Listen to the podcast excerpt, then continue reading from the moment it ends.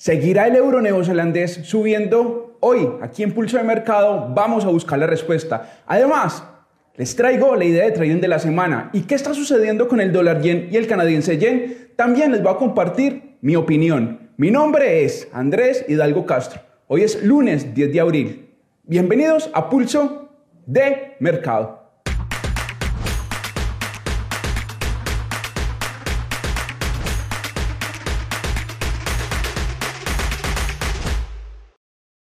Recuerde, resultados pasados no garantizan resultados a futuro. Esta no es una asesoría, tampoco son recomendaciones de compra ni de venta. El contenido de este material es meramente educativo. Comencemos la semana analizando el euro libra. En esta paridad tengo una operación a la baja. ¿Qué precios claves estoy observando y qué herramientas técnicas estoy utilizando? A continuación, más detalles sobre el euro libra. El euro libra, aún el 0,8700 y el 0,8800 siguen siendo los niveles a vigilar. No hay que dejar a un lado el famoso 0,8900 y también la franja entre el 0,8950 y el 0,9000. Pero basta de tantos datos. Materialicemos toda esta información. ¿Cómo la podemos usar? ¿Cómo podemos proyectar el euro libra a partir de los precios claves que les he dado. Ustedes saben que estoy bajista en el euro libra desde hace varias semanas. Mantengo una operación hacia el 0,8700. Es una operación short, bajista. Subrayo, es muy importante. Y también subrayo que no es una recomendación de compra ni de venta. Pero continuemos. Si ponemos un promedio móvil de 200 en gráficos de dos horas, nos vamos a dar cuenta que este indicador nos va a servir mucho para evaluar si la presión bajista va a continuar. ¿Cómo? Pues es muy importante que nosotros los vendedores convirtamos en gráficos de dos horas el promedio móvil de 200 en una resistencia. Sin embargo, hay que tener muy en cuenta que estamos dentro de una lateralidad. Por ende, usar el promedio móvil de 200 como resistencia sí es una buena herramienta, pero hay mejores. Un promedio móvil de 200 para emplearlo como lo vengo aquí mostrando, es bueno cuando tenemos un movimiento fuerte a la baja. Así que vamos a utilizar otro indicador aparte del promedio móvil de 200. ¿Para qué? Para evaluar si esta presión bajista va a continuar. Vamos a usar entonces un MACD 377 61050. Aquí lo estoy poniendo en pantalla. Quitamos aquí donde dice histograma y aquí vamos a manejar una línea y también otro histograma. Perfecto, ahí lo estoy configurando. La, línea, o sea, la media móvil, la voy a dejar eh, roja. Volvamos un poco hacia atrás. Le recuerdo la configuración 377, 610, 50.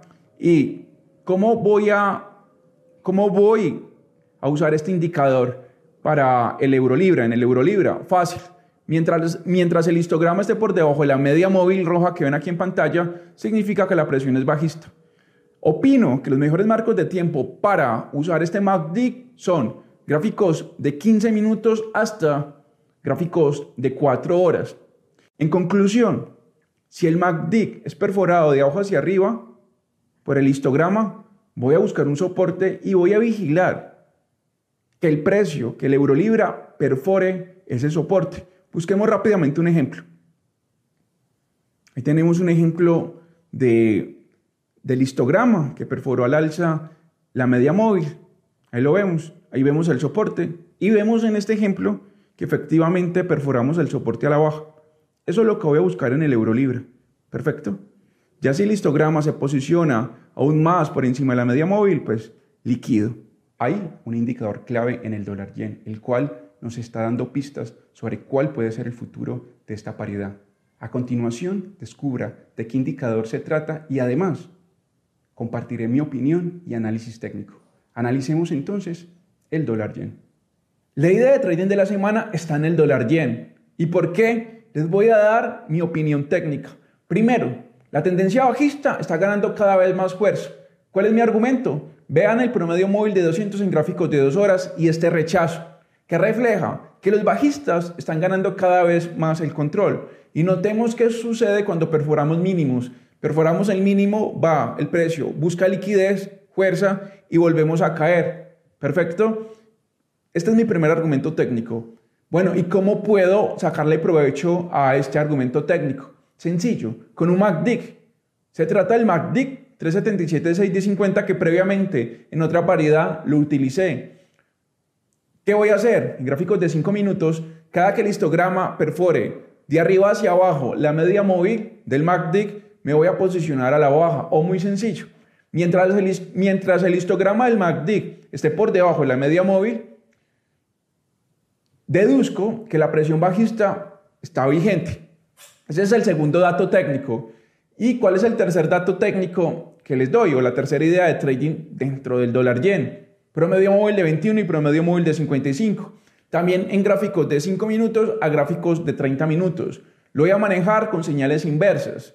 Cada que la media móvil de 21, que es la media móvil rápida, perfora de abajo hacia arriba la media móvil eh, lenta, que es la de 55, voy a posicionarme a la baja.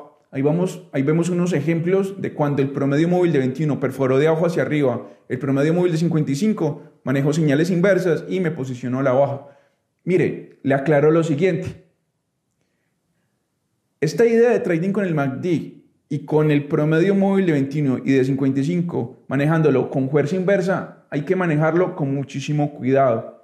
Son estrategias que solo funcionan si se aplican en el contexto adecuado. Si yo aplico el MACD y, la, y las señales inversas con el promedio móvil de 21 y de 55, eh, sin contextualizar, sin hacer un análisis técnico previo, sin que exista una tendencia sólida, no me va a funcionar. Entonces es muy importante aclarar esto.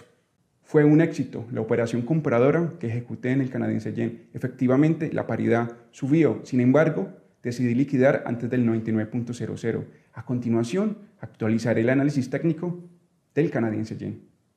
He tenido una efectividad muy alta en el euro neozelandés. Llegamos al 1,7500, por fin. Pero ahora qué?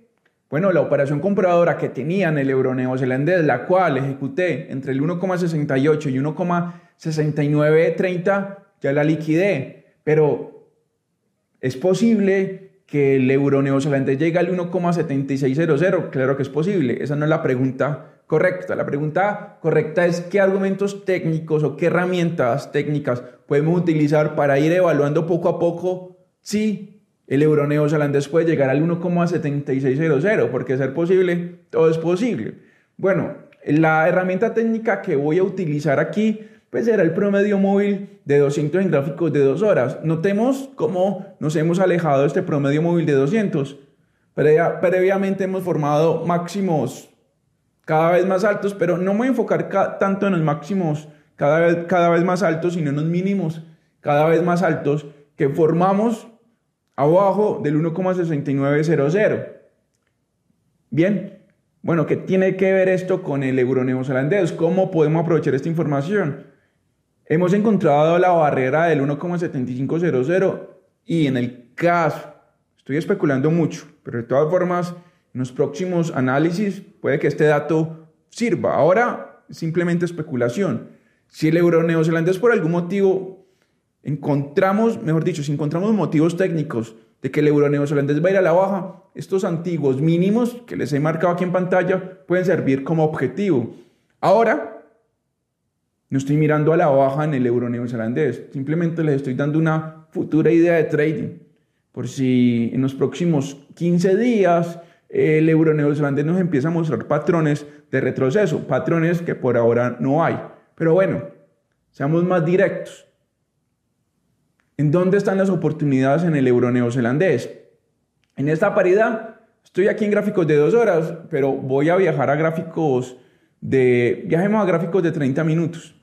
Voy a estar vigilando muy bien el promedio móvil de 200 porque si el precio se posiciona por debajo del promedio móvil de 200 en gráficos de 30 minutos, voy a buscar estas líneas de tendencia que ven aquí en pantalla. Bien, voy a buscar divergencias con el RSI y a partir de ahí voy a buscar rebotes al alza. Vamos a buscar por aquí un ejemplo en el cual el euro neozelandés haya perforado de arriba hacia abajo el promedio móvil de 200, sea en gráficos de 15 minutos o en gráficos de 30 minutos buscamos una divergencia con el RSI y a partir de esa divergencia y a partir de esta línea de tendencia busco eh, rebotes. Y ubico esta línea horizontal y atrás pongo un stop loss. Esa podría ser una idea de trading en el euro neozelandés. Lo cierto es que hoy, hoy, por lo menos esta semana, en el euro neozelandés tengo bloqueado ventas. No me interesa vender, solo me interesa comprar. La idea de trading que les di ahora es muy a futuro. La, de, buscar un retroceso. Simplemente les quiero aclarar lo siguiente. Si el euro neozelandés en, en las próximas semanas muestra un patrón técnico de retroceso, estos mínimos antiguos que ya les mostré previamente en gráficos de dos horas van a ser un objetivo. Hay dos precios claves que nos están dando una pista sobre cuál puede ser el futuro de la libra canadiense.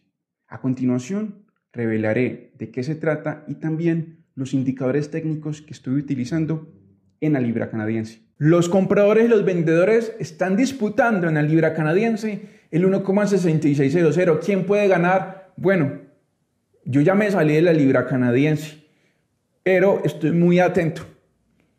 ¿Atento a qué? Al 1,6800. Notamos cómo los compradores han encontrado una gran barrera. Y se trata precisamente del 1,6800, como ven aquí en pantalla.